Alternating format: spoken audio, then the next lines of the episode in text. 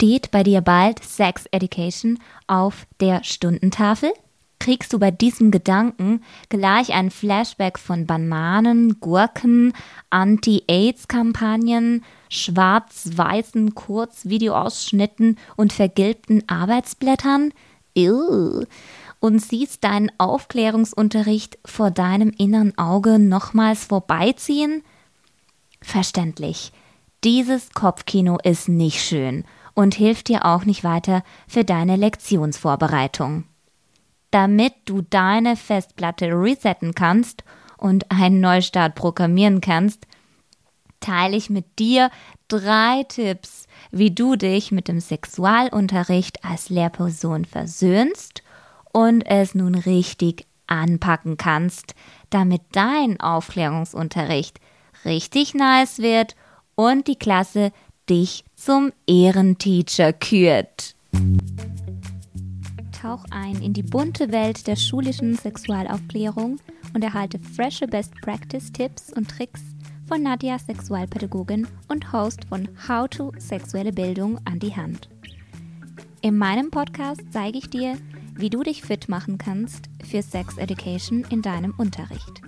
Hier erfährst du, wie du deine Verunsicherungen und Mindfucks über Bord wirfst und endlich authentisch und smooth, ohne das peinliche Bienchen- und Blümchengelaber, mit deiner Klasse über Sex sprechen kannst. Ich teile mit dir meine wertvollsten Erfahrungen aus jahrelanger pädagogischer Praxis.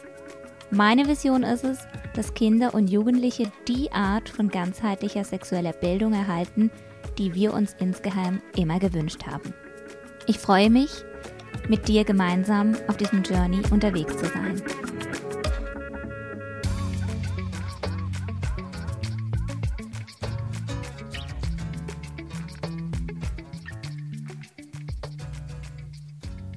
Ja, hallo, hier ist die Nadja. Willkommen zu einer neuen Folge von How to Sexuelle Bildung. Ich bin Sexualpädagogin und in meinem Podcast und mit meinem Angebot zeige ich Lehrpersonen, wie sie Sexualaufklärung in ihrem Unterricht einfließen lassen können, wie ihr eure Verunsicherungen und die Mindfucks überwindet. Ich gebe euch praktische, methodische, didaktische Tools mit an die Hand und mache euch fresh und fit damit ihr authentisch und ohne das peinliche Bienchen- und Blümchengelaber mit euren Klassen über das Thema Sexualität sprechen könnt. Na, wie klingt das? Denn meine Vision ist es, dass Kinder und Jugendliche die Art von ganzheitlicher sexueller Bildung erhalten, die wir uns insgeheim immer gewünscht haben. Ja, bitte teile meinen Podcast Erzähl es deinen Lieblingsteachers weiter oder fa pädagogischen Fachpersonen, die meinen Podcast noch nicht kennen.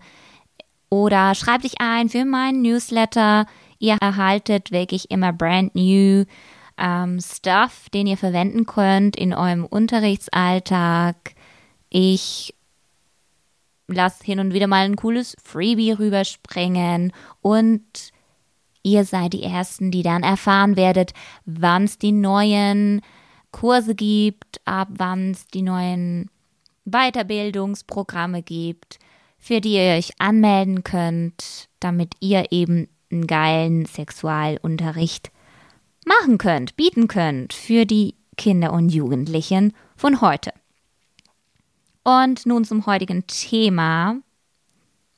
Ich zeige dir heute, welche drei Tipps ich dir an den Start mitgebe, wenn du dich mit dem Sexualunterricht, den du damals erlebt hast, wieder versöhnen möchtest. Wenn du dich allgemein mit dem Themenfeld versöhnen möchtest und denkst so, ja, ich, ich brauche einfach Platz im Kopf, ich brauche neue Ideen, ich brauche eine andere Herangehensweise, es funktioniert einfach nicht so, wie ich mir das bisher gedacht habe, ich habe einfach immer wieder die gleichen Schamgefühle, die gleichen Triggers, die mich wieder zurückholen oder zurückkatapultieren an den Ort, an dem ich als Jugendliche war Und dann denke ich mir so, ja, die brauchen es gar nicht. Und ich habe dir in meinem letzten Podcast erzählt, falls du es nicht gehört hast, in meiner letzten Folge, warum oder was eben die häufigsten fünf Ausreden sind von Lehrpersonen, warum sie sich vor dem Sexualunterricht drücken. Und vielleicht hörst du da noch zuerst mal diese Folge nach, bevor du dann sagst, okay, doch, ich gebe dem alles nochmal eine Chance, weil es ist einfach so wichtig, dass wir für eine, für selbstbestimmtes Handeln von, de, von den Jugendlichen, das können wir nur erwarten oder das können wir ihnen nur mitgeben, wenn wir das wirklich frühzeitig starten, wenn wir selbst als pädagogische Fachperson einen professionellen Umgang damit haben. Und das wollen wir ja auch. Genau deswegen bist du hier und hörst du zu, machst dir gemütlich. Es werden ein paar spannende Tipps auf dich warten. Tipp 1. Aktiviere die Zeitmaschine. Ja, du hast richtig gehört. Flieg zurück in der Zeit, als du selbst noch jung warst. Ähm, vielleicht mit deinem DeLorean zurück in, nicht in die Zukunft, sondern zurück in dein altes Jugend-Ich, in deine jüngere Version, ähm, geh zurück an deine Anfänge von deiner Teenagerzeit, deiner Pubertät und überleg dir einfach mal, hey, wer war ich zu diesem Zeitpunkt? Welche Person? Wer waren damals meine Crushes? Für wen habe ich geschwärmt? Wie haben sich diese ersten Flirt- und Händehalten-Versuche angefühlt? Was habe ich da noch abgespeichert? Ähm, vielleicht waren das total unbeholfene Bewegungen und Abfolgen und es war alles noch so ähm, zurückhaltend vielleicht, ein bisschen unbeholfen. Und auch die intimen Berührungen, was war bei mir da okay, was hat bei mir totales, totale Panik ausgelöst im Kopf, was lief bei dir damals rauf und runter, stöbere nochmals in deinen Playlists, in deinen alten CDs, hör sie dir durch. Was waren deine Mega-Hits oder Kassetten vielleicht? Weil ja, auch ich, ich bin ein Kid of the 90s, yay, Millennial. Ähm, das heißt, ja, überleg dir mal, guck dir alte Fotos durch, ähm, frag Freunde, ob die irgendwie Bilder noch haben. Welchen Style hast du damals voll abgefeiert? Was war dein Lieblingsteil, was du immer getragen hast, was du vielleicht heute noch besitzt? I don't know. Welche Jugendwörter waren damals trendy? Ja, genau jetzt ist ja Smash das zum Jugendwort ähm, des Jahres gekürt worden. Ich habe mal geguckt, damals zu meiner Zeit, ich bin jetzt übrigens 33 Jahre alt, Genau. Ich bin ein 89er geborenes Kind und tja, ähm, für mich war ganz klar, ich habe geguckt, damals war so Ultra ein Jugendwort, abgefuckt, ja, hast du gehört, der hat, die haben voll eine fette Party geschmissen. Hey, die, die ist ja echt nicht ganz gaga im Kopf. Und ja, hast du gesehen, der hat eine neue Chica am Start. Oder ja, der dort drüben ist so ein Loser, richtiges Opfer und laber mich nicht voll mit deinem Scheiß. Und ja, echt, die gefällt mir total gut. Ist echt eine Granate, ja, von Person. Und ich habe gesehen, hey, die haben voll das Tussi-Gelaber, Getratsche dort hinten. Ja, so haben wir damals geredet. Es ist echt lustig, wenn man da zurückdenkt, wenn man auch vielleicht mal wieder in seinen alten Jugendbüchern rumschmökert oder so diese, ähm, diese Freundschaftsbücher, die es damals gab, da habe ich ähm, auch immer, was man da so reingeschrieben hat, so diese, wie sagt man, so diese Zitate oder was ich dir wünsche für die Zukunft ja, es ist einfach total spannend, auf Zeitreise zu gehen, eine eigene Entdeckungsreise zu machen zu seiner Jugend zurück. Manchmal möchte man das auch ein bisschen verhindern, aber ich sag dir echt, ich schmeiß mich total manchmal weg. Wir haben dieses, wir haben diese Übung bei unserem Sexualpädagogik ähm, Lehrgang gemacht und das bei dem Studium. Und es war echt so spannend zu sehen, hey, welche Menschen haben mich dann wirklich geprägt für meine Sexualität und bei meinen Meisters, welche waren da dabei? Und vielleicht gibt es auch irgendwie so Erinnerungen von damals, die wirklich ähm, sehr, sehr treffend sind. Vielleicht schreibst du einen Brief an, an dein Teenie-Ich, so, hey Nadja von damals, wie geht's dir? Hör mal zu, das glaubst du mir echt nicht, aber das kannst du nicht vorstellen. Du bist jetzt Sexualpädagogin. Hättest du das gedacht damals mit deinem 13-jährigen Ich? Zum Beispiel, ich war total eine schüchterne Person. Ich habe meine ähm, ersten Gedanken an Sexualität vielleicht höchstens mit 15, 16 irgendwie gehabt und habe mich auch immer so total in der Gruppe untergeordnet, ähm, habe mich auch immer so, habe immer geguckt, dass ich gar nicht auffalle als Person, dass ich mich zurücknehme, auch mit meiner Meinung, dass ich ziemlich angepasst bin und dass ich, ja, nicht auffalle. So ein klassisches Mitläufer-Syndrom, Mitläuferin-Syndrom, wie ich das aus heutiger Perspektive ähm, benennen würde. Und ja, es ist einfach total spannend, wenn du siehst, was du alles erreicht hast in deinem Leben und welche Schritte du gegangen bist und auch welche Ängste dir dich damals bedrückt haben eben, wo waren denn Orte, wo du als jugendliche Person immer unterwegs warst? Ich mag mich so gut erinnern bei meinen Freunden auf dem Dorf. Ich bin ja auf dem Dorf groß geworden. Da haben wir immer so ein so einen Waldplatz gehabt, das hieß Schloss Bankli. Ja, und da haben wir immer so Feuer gemacht und gefeiert, haben die ersten Alkopops ausprobiert, haben Tat oder Wahrheit gespielt. Da hatte ich dann auch zum Beispiel meinen ersten Kuss mit einer Freundin. Das war ein Zungenkuss, glaube ich sogar. Das war, genau, haben wir Tat gezogen.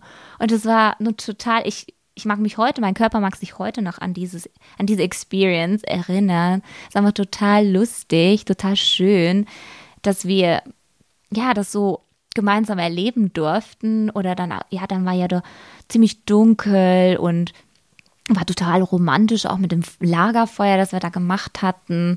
Und äh, waren viele Leute dabei, ähm, die ich heute auch nicht mehr oft sehe, aber einfach so, die die haben einfach das ausgemacht, dieses Gefühl von damals. Oder auch so die ersten Liebeskummerdramen und die ersten Eifersuchtsszenen, äh, was da so hochgekommen ist und so, ja, schluss, schlussendlich einfach so die, die Themen, die alle Jugendlichen durchgehend, da müssen irgendwie alle durch, so diese, diese krassen Themen, was, was mache ich denn?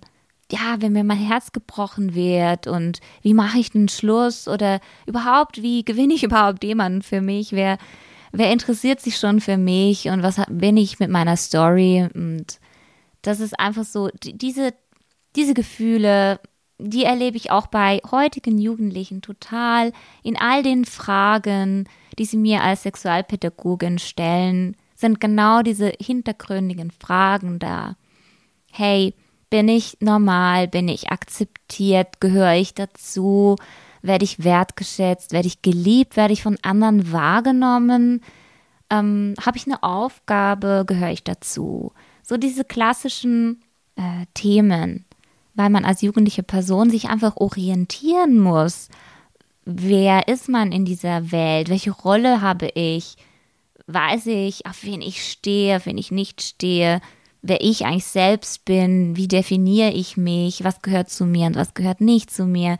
Es sind so spannende Prozesse, die da ablaufen und eigentlich ist es eine extrem wertvolle Zeitspanne, ähm, da auch wieder mal zurückzublicken, zu sagen, ja, hey, Mensch, Kinder, die Jugendlichen, die haben echt eine wichtige Lebensphase da und sollen es ja irgendwie auch gut haben und die sollen diese Fragen stellen dürfen. Und gerade sollen, sollen sie auch begleitet werden durch nicht nur durch ihre Peers oder so, sondern natürlich auch durch erwachsene Personen, denen sie eben ihre Fragen stellen können. Und dass ihre Fragen, egal wie sie sich für uns jetzt im jetzigen ähm, Frame anhören, dass sie total wichtig sind für die Entwicklung. Tipp 2. Auch nochmal so ein Point of View-Tipp. Ähm, Geh nochmal alte Aufklärungsbücher durch, durchforste mal, was hast du damals immer gelesen? Zum Beispiel, kauf dir wieder mal eine Bravo. Total spannend. Das habe ich, das ich jetzt auf meine To-Do-List gesetzt. Oder schreib dem Dr. Sommer-Team eine Nachricht, was jetzt zum Beispiel eine 15-jährige Person da für eine Frage stellen könnte. Zum Beispiel, wie geht eigentlich Flirten? Ähm, was soll ich tun, wenn ich während dem Sex aufs Klo muss? Äh, volle Panik, äh, was kann ich da tun? Muss ich im Erdboden versch verschwinden? Und einfach so diese Themen, sich zurückversetzen, was damals so durch den Kopf ging, wenn man diese Seiten von der Bravo durchgeblättert hat und gemerkt hat, ah ja, okay, so sieht ein Körper aus, einen nackten Körper von einer jugendlichen Person mit Penis oder mit Vulva, mit Brüsten, okay. Und dann hat man sich ja immer verglichen. Boah, ich sehe ja total gar nicht so aus. Oh, und die haben ja überhaupt kein Gramm Fett und so. Auch diese Darstellung schon, oder? Oder was dann auch in den Filmen, so Marion Pie war damals so voll ähm, die Filme, die dann so populär waren. So hauptsächlich, man hat am Ende der Abschlusszeit hat man schon einmal Sex gehabt, ja. Und dieses Ranking und alle dieses Wetteifern, wer ist schneller, besser, höher, geiler drauf. Und ähm, das hat schon auch äh, extrem Druck gemacht, ob man da jetzt dem Ideal entsprochen hat oder nicht. Und auch heute gibt es diese Schönheitsideale oder allgemein diese Ideale immer noch, auch verstärkt natürlich in sozialen Medien. Und es geht einfach immer darum, wie, wie lernen Jugendliche, Kinder, Jugendliche damit umzugehen und sich selbst in dieser Welt zu platzieren, ihren Platz, ihre Rolle zu finden und auch ein, ein gesundes, gesundes Selbstwertgefühl aufzubauen.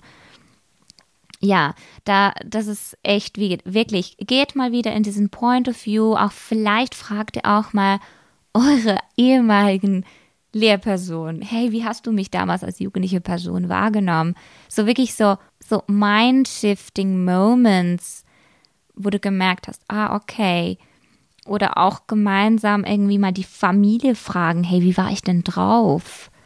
Was, was habe ich denn so erzählt? Was habe ich denn so gemacht? Hatte ich irgendwie jede Woche neue Dates heimgeschleppt? Oder hatte ich ähm, totalen Spleen auf irgendwen immer. Einfach so diese, manchmal verdrängt man ja auch ähm, Erlebnisse, ähm, zu Recht manchmal auch, ähm, weil sie vielleicht auch sehr schmerzlich waren oder ähm, wirklich ungute ähm, Geheimnisse mit sich getragen haben, die vielleicht auch mit sexualisierter Gewalt zu tun hatten. Und erst so im Erwachsenen ähm, Gedankengut äh, kann man sich nochmal zurückversetzen und überlegen, hey, das war total grenzverletzend, was ich da erlebt habe und kann vielleicht erst in, in, diesem, in dieser Erwachsenenrolle dann ähm, darüber sprechen und das Verarbeiten von damals. Das kann auch total gut sein. Also hier auch so eine Triggerwarnung. Es können auch ähm, Gefühle hochkommen, wenn wir natürlich auf der Zeitreise sind, ähm, wenn wir alte Briefe hervorholen, wenn wir alte Fotos angucken, wenn wir alte, wenn wir Menschen wieder sehen oder an uns, an uns, an denen wir uns erinnern, die vielleicht auch ungute Gefühle ähm, bei uns hervorrufen können. Und trotzdem ist es total wichtig, auch mal wieder diese, diesen, diesen Blickwinkel zu schärfen und zu verändern, dass wir als jetzige Personen so viele ähm, Learnings durchgemacht haben und die auch wichtig waren für unsere Entwicklung und die wir den Jugendlichen oder Kindern von heute nicht wegnehmen dürfen, auch nicht sollen, aber auch nicht sie total in, in so einer Bubble groß werden lassen. wo vielleicht immer noch eben alles sehr tabuisiert ist und verniedlicht und sterilisiert. Das wollen wir auch nicht. Dann habe ich noch einen dritten Tipp und der befasst sich jetzt weniger mit der persönlichen Ebene, sondern eher mit der generellen beruflichen Ebene. Und zwar mein Schlagwort für dich, Unite. Also vereinige dich, schließe dich zusammen.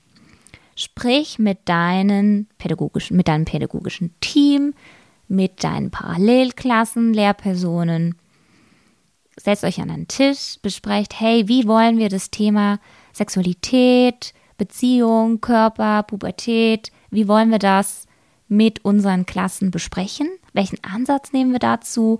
Wie können wir das planen? Wie können wir uns aufteilen?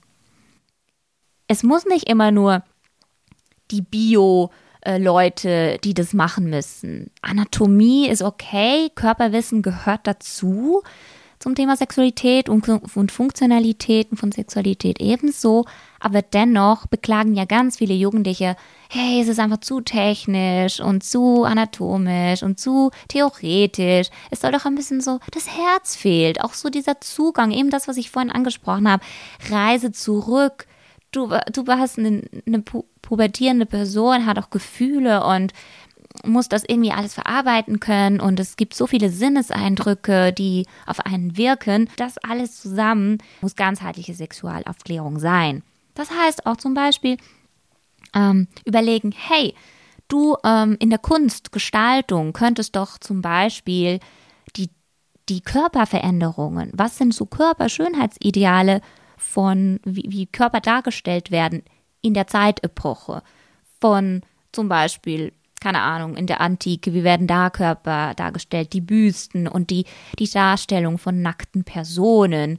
Und was war damals in und was ist heute in oder was, was wird heute angestrebt, warum gibt es eigentlich Schönheitsideale? Und das ist total spannend, wenn man das auch mal vielleicht plastisch modellieren kann und sich darüber Gedanken macht, auch über, wie wird über Genitalien gesprochen, wie werden sie dargestellt, in welchen Größenverhältnissen, Proportionalität etc. Total spannendes Themenfeld, das dann interdisziplinär besprochen werden kann. Oder auch eben, äh, wenn wir sagen, okay, wir können auch zum Beispiel in der Musik, ja, äh, in meiner Musikstunde, ja, nee, kann ich doch nicht zum Thema Sexualität machen. Ja, klar geht das. Du kannst natürlich auch sagen, hey, ich guck mir mal diese und diese Lyrics an.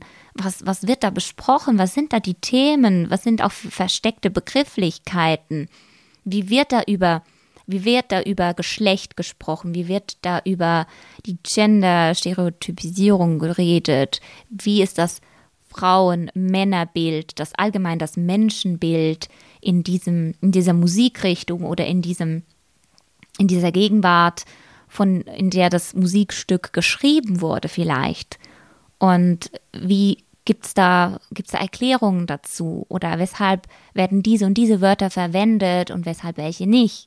Auch im Sprachen ist total spannend, wie sich Sprache entwickelt, wie sie inklusiver wird, wie sie diverser wird, wie sich eben auch die, wie wir es gesehen haben bei den Jugendwörtern, wie sich das verändert, dass man da auch einen Blick bekommt und merkt, hey, ja, Warum sind zum Beispiel immer alle Wörter, die ähm, angeblich maskulinen Attribute ähm, betonen, eher so zum Beispiel der Mut und der Stolz und der Kampf und äh, so die, die Sachen, weshalb sind die eher ähm, männlich attribuiert?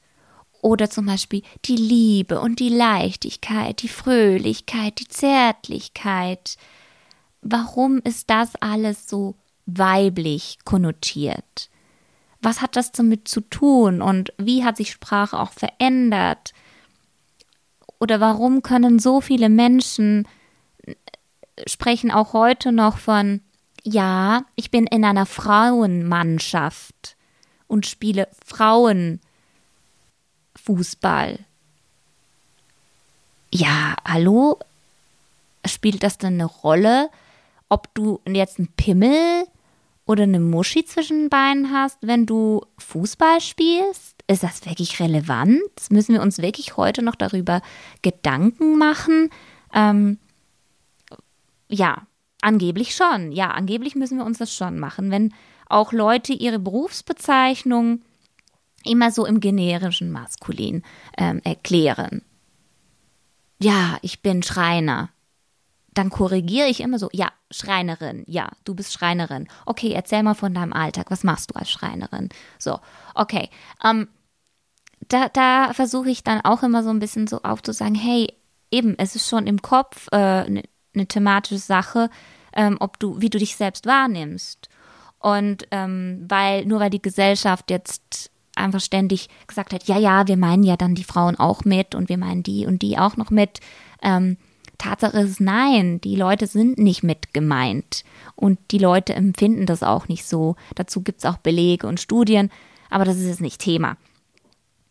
Ganz wichtig eben gegenseitig als pädagogisches Team überlegen, wo sind unsere Stärken, wie können wir die in unserem Themenfeld, das wir unterrichten, einbringen und zusammen gucken, hey, wie ist die Verordnung in den Lehrplänen und wie können wir das Themenfeld ganzheitlich aufbereiten, dass es von verschiedenen Seiten bespielt wird und eben nicht so trocken daherkommt.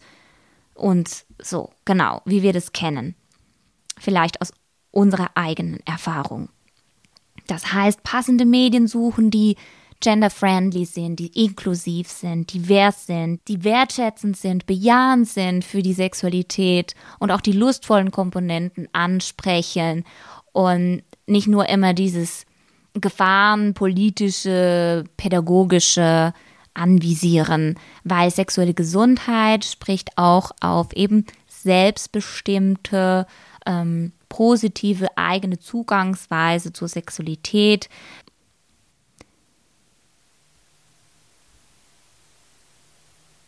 Ich wiederhole nochmal, was haben wir heute besprochen? Wie kannst du dich mit dem Sexualunterricht, der immer noch in deinem Kopf so als Kopfkino und Dauerschlaufe vielleicht ähm, so abgespeichert ist, wie kannst du dich als Lehrperson da versöhnen? Ich habe dir da drei Tipps mitgegeben.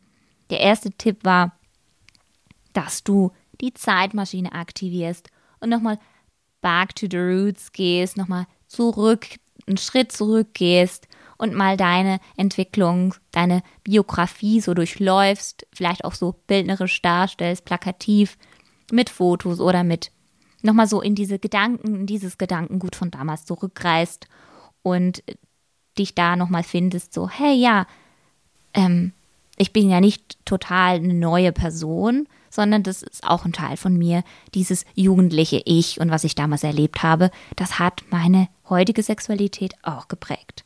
Was ich dir als Tipp Nummer zwei mitgegeben habe, ist eben diesen Point of View, deinen Blick nochmal zu schärfen, nochmal in irgendwie eine Aktivität von damals zu gehen, so irgendeinen Song wieder hören, Dr. Sommerheft nochmal kaufen, nochmal ein altes Aufklärungsbuch hervornehmen und die vielleicht auch kaputt lachen, was da für Darstellungen drin sind oder so einen alten Film gucken, wo du den du vielleicht als Teenager immer wieder mal angeschaut hast und gedacht hast, oh, okay. Ja, damals hatte ich gedacht, das war mein Vorbild und so und das habe ich mir so als und jetzt äh, sehe ich das total ganz anders, dass du dir da nochmal ähm, einen Ruck gibst,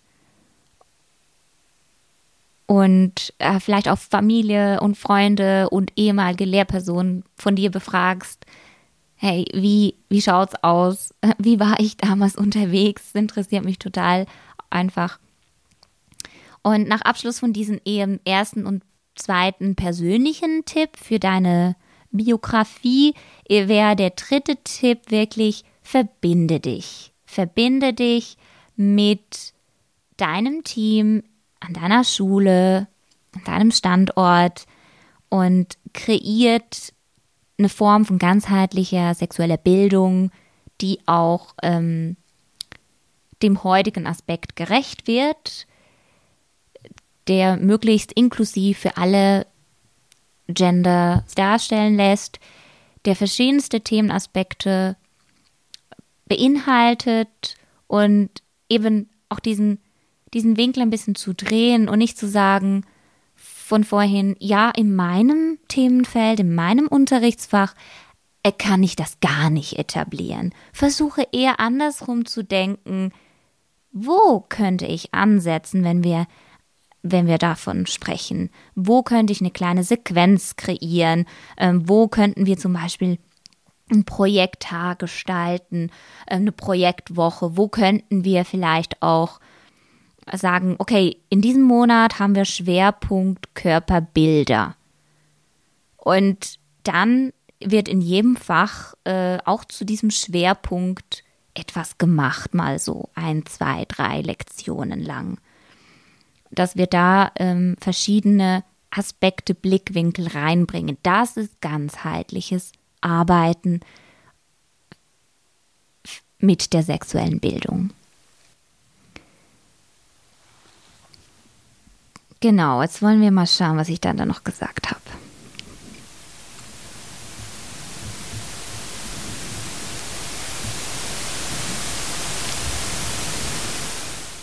Ich freue mich, dass du bei dieser Folge dabei warst und hoffe, dass du dich mit deinem ehemaligen Sexualunterricht so versöhnen kannst. Gib dir einen Ruck, ähm, probier mal was aus. Du wirst sehen, es ist so spannend auch, äh, was passiert. Und dann würde ich mich sehr freuen. Trag dich in mein Newsletter ein, lad dir meine kostenlosen Freebies herunter, schreib ne, mir eine E-Mail, sprich mir über Speakpipe, über das Tool eine Nachricht äh, auf meine Website. Ähm, bin immer sehr gerne offen für Kommentare und Anregungen, Kritik, die du mir geben kannst und auch für deine Fragen, die du dir stellst, um eben eine ganzheitliche sexuelle Bildung für deine Klasse zu ermöglichen. Genau. Wenn du magst, würde ich mich sehr freuen, wenn du bei der nächsten Podcast-Folge wieder dabei bist und dich inspirieren lässt, wenn du meine Tipps mitnimmst und einen sexquisiten Unterricht gestaltest. Ich begleite dich sehr gerne auf deinem Unterrichtsjourney. Bis bald!